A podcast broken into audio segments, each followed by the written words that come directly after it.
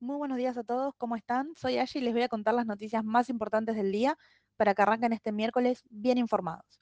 Comencemos con el mercado local. El Banco Central vendió 74 millones de dólares y acumuló 16 jornadas consecutivas con saldo negativo. Por otro lado, quien también es noticia es el presidente de la Nación. Alberto Fernández ya se encuentra en Washington para lo que será su reunión bilateral con Biden, presidente de los Estados Unidos.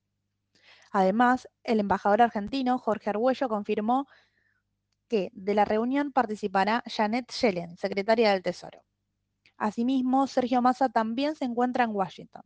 Se reunirá con la subdirectora gerente del FMI para pedirle una nueva revisión al acuerdo vigente, tras el durísimo impacto de la sequía y de la guerra contra Ucrania en las exportaciones nacionales y la escasez de dólares de esta situación que le provoca eh, pérdidas a nuestro país.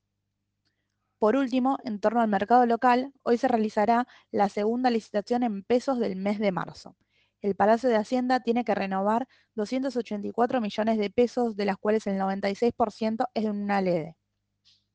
A su vez, ese título está concentrado en el 98% en manos de inversores privados y es por ello que Eduardo Setti apuesta por algo que ya dio resultado y ofrece nuevamente lo mismo que ofreció en la primera licitación en pesos, que logró un saldo positivo mayor al 100%.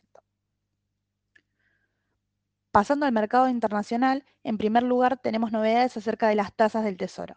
El rendimiento del Tesoro a dos años sube 13 puntos básicos y se ubica en 4,13%, mientras que el rendimiento del Tesoro a 10 años cotiza 10 puntos base más alto y se ubica en 3,602%. Por otro lado, el petróleo logra su tercera jornada consecutiva al alza. La disminución del temor en la crisis bancaria mundial favorece el apetito para estos activos. Por otro lado, quienes también son noticias son los semiconductores. Los valores de los semiconductores se vieron impulsados tras informes de dos grandes empresas que elevaron sus previsiones. El mayor fabricante de chips alemán, Infineon, aumentó sus previsiones para el trimestre y para el año, citando que la resistencia dinámica de la empresa. Por otro lado, Micron Technology, especialista en chips de memoria, también elevó sus previsiones para este trimestre, ya que su director ejecutivo pronosticó mejoras graduales en el equilibrio entre la oferta y la demanda del sector.